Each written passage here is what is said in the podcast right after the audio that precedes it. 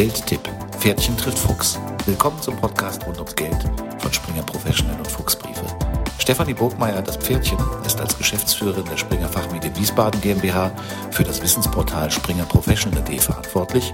Zuvor hat sie mehr als 20 Jahre als Finanzjournalistin gearbeitet, unter anderem für die Wirtschaftswoche, die Financial Times Deutschland und das Anlegermagazin Börse Online. Ihr Anlagemotto, in der Ruhe liegt die Kraft. Ralf Vielhaber, der Fuchs, ist Herausgeber der Fuchsbriefe und mehrfacher Buchautor zu Geldanlagen. Er beschäftigt sich seit über 30 Jahren mit Anlagethemen.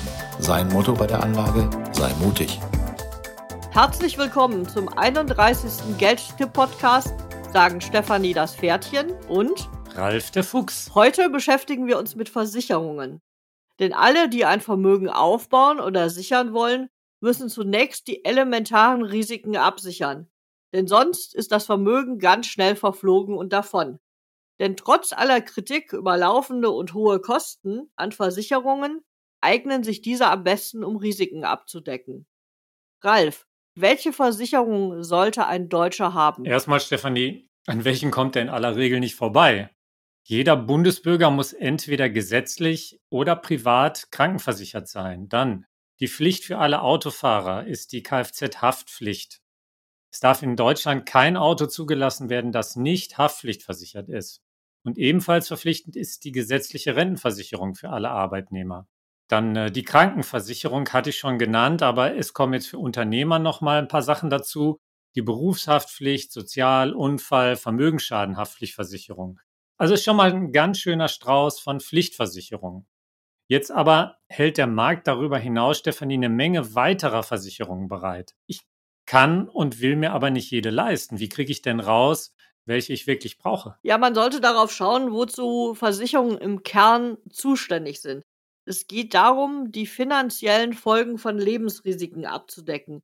Also Risiken, wenn sie eintreten, die ich nicht aus eigener Kraft tragen kann oder die mich und meine Familie ruinieren.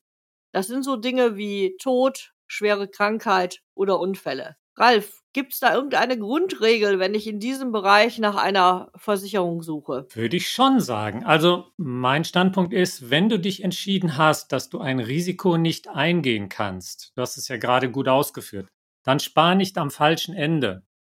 Wir können ja hier unter uns sowieso nur unsere Meinungen abgeben. Das könnten andere äh, vielleicht anders beurteilen. Aber ich stehe auf dem Standpunkt ganz oder gar nicht. Nimm regelmäßig einen Premium-Tarif ohne irgendeine Deckungsgrenze.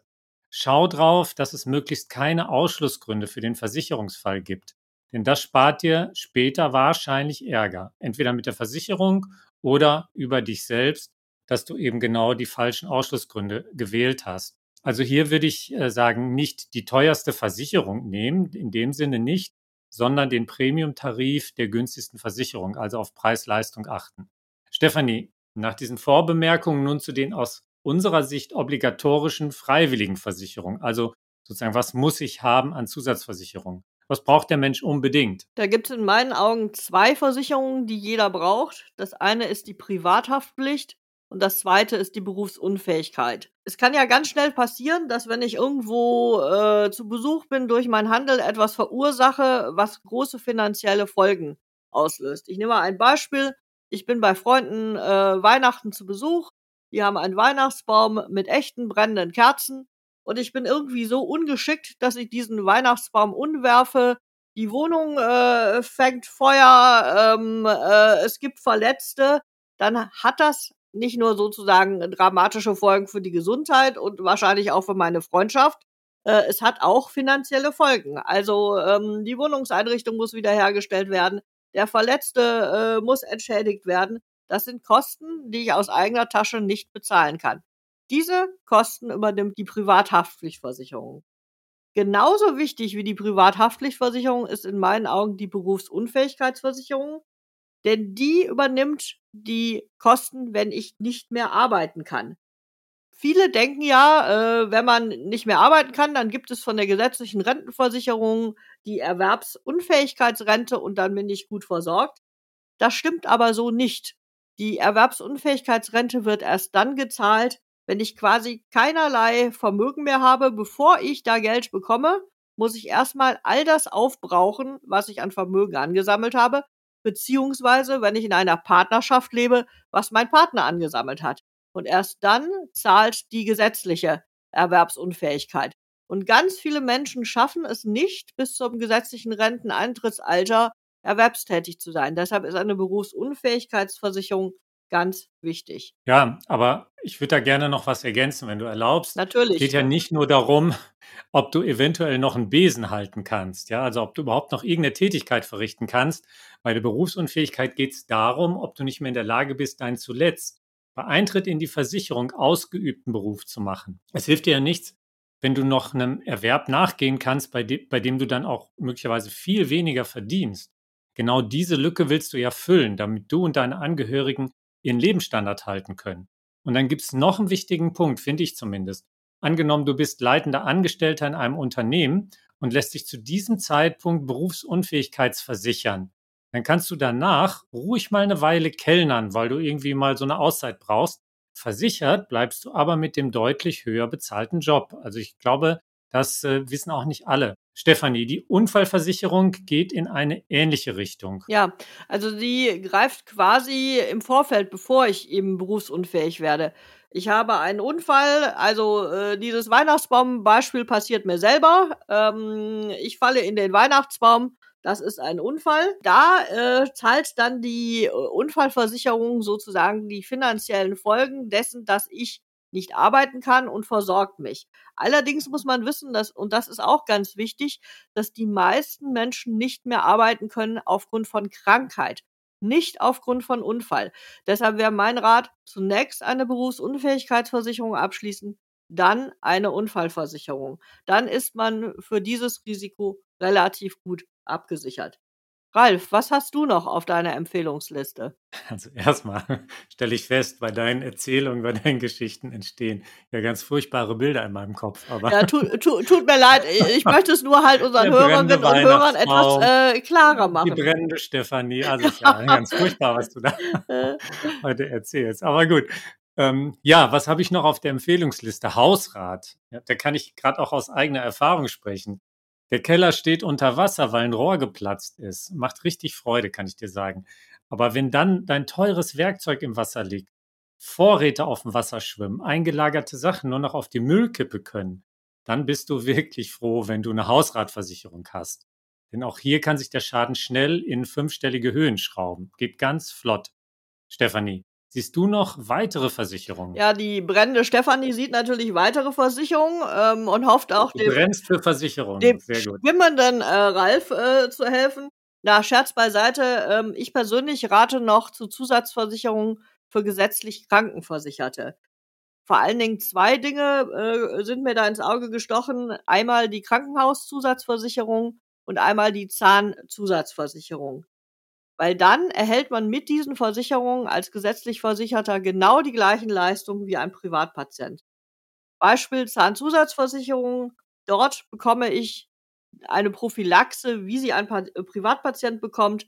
Und die gesetzliche zahlt ja nur äh, sozusagen Zahnersatz auf dem untersten Niveau, also immer die günstigste Lösung.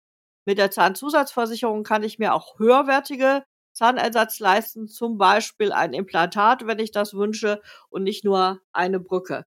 Bei der Krankenhauszusatzversicherung ist es so, dass ich mir damit das Recht erkaufe, in einem besseren Zimmer zu liegen, also in der Regel ein Ein- oder Zweibettzimmer, und dass auch der Chefarzt mal vorbeikommt und schaut, ähm, wie es mir geht, beziehungsweise wie die Therapie für meine mhm. Krankheit. Ist allerdings kein Lebensrisiko. Na, das ist kein Lebensrisiko. Das ist, ich würde mal sagen, das hat natürlich auch ein bisschen was mit Komfort und Wohlfühlen zu tun. Also Versicherung ist nicht nur Absichern von Lebensrisiken, das ist die Hauptaufgabe, aber auch ein Gefühl von Wohlempfinden und vielleicht von Sicherheit. Aber da kommen wir ja vielleicht gleich noch drauf. Ralf, wir sind jetzt schon bei relativ spezifischen äh, Versicherungen angelangt.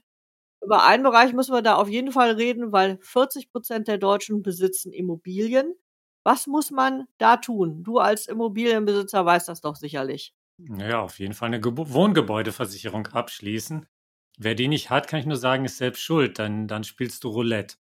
Im Laufe eines Lebens hat doch jeder mal einen mehr oder weniger großen Gebäudeschaden. Also Wasser hatten wir schon zweimal, Brand, Sturm und so weiter.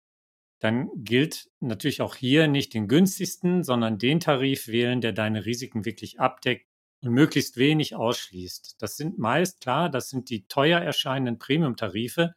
Und wer es nicht finanzieren kann, okay, der muss es halt lassen. Aber sonst würde ich schon dazu raten. Ja, da muss ich, glaube ich, noch mal kurz dazwischen. Also ich finde es äh, generell richtig, dass man nicht nur auf den Preis achtet bei einer Versicherung, sondern auch auf die Bedingungen. Also das muss man aber auch ein Stück weit differenzieren. Die kompletten Versicherungen wie Berufsunfähigkeit, wie äh, Wohngebäudeversicherung, da ist es sicherlich richtig genau anzuschauen, was sind denn die Bedingungen, wann wird denn wirklich gezahlt, gibt es da äh, Deckungen drin, dass ich dann irgendwann vielleicht oben rausfalle. Bei den Standardversicherungen, und dazu gehört zum Beispiel eine Privathaftpflicht, dazu gehört äh, zum Beispiel ähm, eine Kfz-Haftpflichtversicherung, da kann man auch auf den Preis schauen. Also weil die sind so standardisiert, da ist ein so hoher Wettbewerb, äh, dass da die Bedingungen mehr oder weniger gleich sind. Also auch da muss man ein Stück weit differenzieren. Ralf, wie sieht's denn aus äh, aus deiner Sicht mit Rente über Versicherung, also eine Rentenversicherung, eine private Rentenversicherung abzuschließen? Lass mich nochmal einen kurzen Einschub machen, Stefanie. Ich fand das okay, was du da gerade bemerkt hast, bin ich voll bei dir, aber ich würde gerne noch eine Ergänzung zur Ergänzung machen.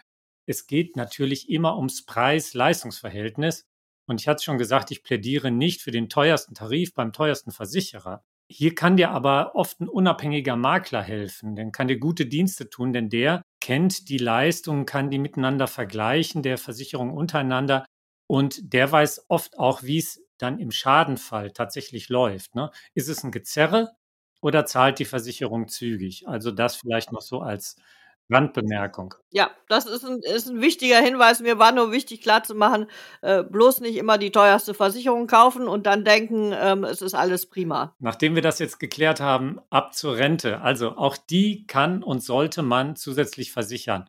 Warum? Irgendwie geht es ja schon etwas gegen unsere, gegen unseren normalen Tenor, den wir hier vertreten. Denn äh, normalerweise plädieren wir ja hier für die selbstgemanagte Anlage. Da gibt es aber einen Nachteil du musst ja noch managen können. Bei der Rentenversicherung geht es jetzt um den Worst Case, also für den Fall, dass du dich nicht mehr um dich selbst kümmern kannst und eigentlich auch niemanden hast, der sich wirklich um dich kümmert. Deshalb auch eine Rentenleistung bis zum Lebensende wählen, keine Kapitalauszahlung. Deswegen eine Rentenversicherung braucht man nicht, um Kapital anzusparen. Das macht keinen Sinn, da nimmt man was anderes. Aber stell dir vor, du wirst dement. Wer kümmert sich dann vertrauensvoll um deine beispielsweise Immobilien, die du für die Altersvorsorge ähm, aufgebaut hast oder die du äh, da in deinem Portfolio hast. Wer legt dein Geld treuhänderisch an? Wer sorgt dafür, dass du laufend versorgt bist? Möglicherweise keiner. Und äh, dann sollte man auch immer dran denken, Risiken nicht nur bis zum 80. Lebensjahr rechnen. Wir Männer werden ja in der Regel im statistischen Schnitt nicht älter, sondern eher bis zum 100 und auch an die Inflation denken. Ja, also da habe ich ein bisschen eine andere Meinung. Ähm, ich glaube, dass das Problem, äh, dass sich niemand äh, um dich kümmert oder dich betreut im Alter, nicht mit einer Rentenversicherung zu lösen ist. Ich glaube, dass sich insbesondere alle, die keine Kinder haben, frühzeitig Gedanken darüber machen müssen, wer sie denn im Alter betreut, wenn sie eben äh, dement werden oder wenn sie aus anderen Gründen nicht mehr in der Lage sind, ihr Vermögen oder auch ihre ähm, Alltagsdinge zu regeln. Das ist für mich keine Frage von Versicherung, sondern von Betreuung und deshalb bleibe ich äh, sozusagen bei unserem Rat, möglichst viel selbst zu tun, auch das Ansparen fürs Alter und da wäre mein Rat vor einer Rentenversicherung auf jeden Fall ein ETF-Sparplan. Natürlich kann man sich irgendwann überlegen, ob man das umswitcht. Also ob man ähm, das praktisch in einen Auszahlungsplan umwandelt. Und das kann dann durchaus über eine Versicherungsmöglichkeit gehen. Aber das Ansparen ähm, sollte man auf keinen Fall in meinen Augen über eine Rentenversicherung tun. Ralf, hat man denn dann mit unseren ganzen Ratschlägen schon die Risiken alle abgedeckt oder lauert da noch irgendwo was? Was man noch abdecken müsste. Ja, also ich merke, wir bringen diesmal die Leute zum Nachdenken. Ich hätte jetzt auch noch mal da wieder was gegen sagen können, will ich aber gar nicht, denn sonst reden wir hier nur noch über die Rentenversicherung und äh, tauschen da die Argumente aus. Ja, im Grunde hast du ja gesagt, du versicherst dich dadurch, dass du dir ähm, Leute her heranholst oder dich mit Leuten zusammentust, auf die du dich verlassen kannst. Das ist ja quasi auch eine Versicherung, aber die musst du überhaupt erstmal kriegen und die musst du verlässlich kriegen. Ähm, das, das ist ja, ja nochmal ein Punkt. Gerade wenn es nicht Leute aus der Familie sind, aber gut, auch da kann vieles schiefgehen. Also das wollen wir jetzt nicht weiter ausführen. Du hast mich nach, äh, danach gefragt, ob wir jetzt die wichtigsten Risiken abgedeckt haben. Vielleicht kann man da noch eine Risikolebensversicherung empfehlen. Also wenn ich verheiratet bin, in Partnerschaft lebe, einer der Partner den Großteil des Einkommens verdient, dann kann so eine Risikolebensversicherung sinnvoll sein. Denn wenn der Hauptverdiener stirbt, dann sieht es für die Hinterbliebenen oft nicht so richtig gut aus. Im schlimmsten Fall ein Leben in Armut. Das gilt ja insbesondere dann, wenn die Familie eine Immobilie noch nicht abgezahlt hat. Dann zahlt die Risikolebensversicherung im Todesfall den offenen Teil des Kredits und das kann dich dann echt retten. Ne? Stefanie, was fehlt dir jetzt noch? Ja, nicht, dass du sagst, ich ereifere mich heute hier äh, sehr, aber ich habe noch ein Thema, was mich wirklich bewegt und zwar ist es im Moment ja so, dass Selbstständige keinerlei Pflichtbeiträge in die Rentenversicherung bezahlen. Also für Selbstständige gibt es keine Pflichtrentenversicherung. Die sind also nicht verpflichtet, für das Alter vorzusorgen. Und das halte ich nicht für sinnvoll. Stattdessen würde ich es für sinnvoll halten, wenn die Regeln der Krankenversicherung auf die Rentenversicherung übertragen würden. Das heißt, dass jeder verpflichtet ist, für sein Alter vorzusorgen. Ob das nur privat oder gesetzlich geschieht, ist mal dahingestellt, aber auf jeden Fall muss jeder irgendwo einzahlen. Und dann würde ich, wenn wir gleich schon reformieren, ähm, gleich noch eine Reform hinterher schieben. Ja, ähm, äh, ein paar äh, Aufgaben für unsere äh, Ampelkoalition. Äh, es ist ja nur so, dass auch äh, in die äh, Krankenversicherung nicht alle einzahlen. Ähm, da gibt's ja auch nochmal wieder Sonderregeln für die Beamte. Also da würde ich erstmal alles gleichziehen und dann darauf achten, dass es einen gesetzlichen Schutz auf jeden Fall als Basis gibt, für alle gleich. Und wer dann mehr haben will und mehr bezahlen will, der kann Zusatzversicherung kaufen. So wäre für mich eine gute und richtige Konstruktion sowohl von der Renten- als auch von der Krankenversicherung. So, das war der politische Teil äh, für heute.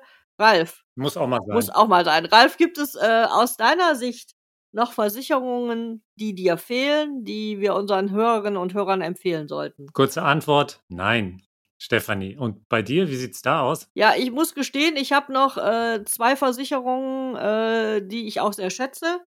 Du weißt ja, dass äh, ich bleibt dir kein Geld für deine ETF. Ja, doch, da bleibt noch ein bisschen Geld. Ähm, äh, man findet auch günstige Tarife, also so ist es nicht. Ähm, äh, ich habe eine Auslandskrankenversicherung und eine Reiserücktrittsversicherung, weil ich ja sehr viel reise. Und wenn ich ins Ausland reise und ähm, ich breche mir da das Bein, dann äh, deckt die Krankenhausbehandlung den Rücktransport nach Deutschland, trägt nicht meine Krankenversicherung in Deutschland sondern das würde nur eine Auslandskrankenversicherung ähm, bezahlen. Die ist aber relativ günstig. Also von daher äh, keine Angst, ich habe noch Geld für ETFs. Und das Zweite, äh, was ich in dem Bereich habe, ist eine Reiserücktrittsversicherung, weil ich häufig relativ teure äh, Reise lange voraus buche. Und dann kann es immer sein, dass man selber krank wird, dass jemand in der Familie krank wird, äh, dass man die Reise so nicht antreten kann. Und dafür habe ich eine Reiserücktrittsversicherung. Zugegeben habe ich weder die eine noch die andere Versicherung bislang gebraucht. Das äh, ist vielleicht auch ein Indiz, vielleicht muss man sie nicht unbedingt haben. Aber mir, ich fühle mich wohl damit und deshalb habe ich sie abgeschlossen. Ralf, hast du etwas, um mal von der anderen Seite zu kommen, wo du sagst, um Gottes Willen, liebe Leute, das schließt auf keinen Fall ab? Also, wenn ich ehrlich bin, dein Reisegedöns. wir waren ja jetzt auch gerade beim Reisen. Ähm, also ich, ich bin da mutig. Ja, das ist ja auch mein Motto. Also ich, ich mache Reisen ohne Versichern. Und ähm, ja, auch zum Beispiel eine Reisegepäckversicherung finde ich Quatsch, find, finde ich Quatsch. Ja, mögen andere anders sehen, aber auch so vielfach angebotene Garantieverlängerung, wenn du da im Online-Shop kaufst, bringen aus meiner Sicht nichts. Stefanie, wie siehst du das denn? Was hast du, was du auf keinen Fall abschließen würdest? Also bei der Reisegepäckversicherung treffen wir uns. Würde ich auch nicht abschließen. Ähm, Auslandskranken würde ich trotzdem nochmal drüber nachdenken, wenn man ins Ausland fährt. Kenne ich auch Fälle im privaten äh, Umfeld, wo Leute das nicht hatten und das ganz schön teuer wurde, dass sie die Behandlung, was weiß ich, in den USA ähm, äh, oder äh, in Afrika selber bezahlen mussten. Aber äh, das mal bei äh, zur Seite. Was würde ich gar nicht machen? Das sind alles Versicherungen, wo man irgendwas anspart.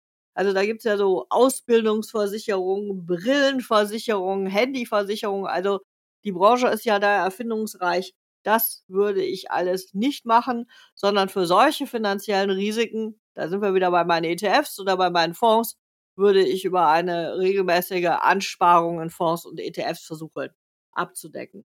Gehen wir mal vielleicht ein bisschen weg von äh, unseren äh, Versicherungen für heute. Ralf, gibt es denn noch irgendwas, was wir unseren oder was du unseren Hörerinnen und Hörern mitgeben möchtest als Tipp? Ja, da würde ich die Hörerinnen und Hörer gerne in ganz andere Gefilde entführen. Wir schauen in der Redaktion Fuchs Kapital gerade genau hin bei japanischen Finanztiteln.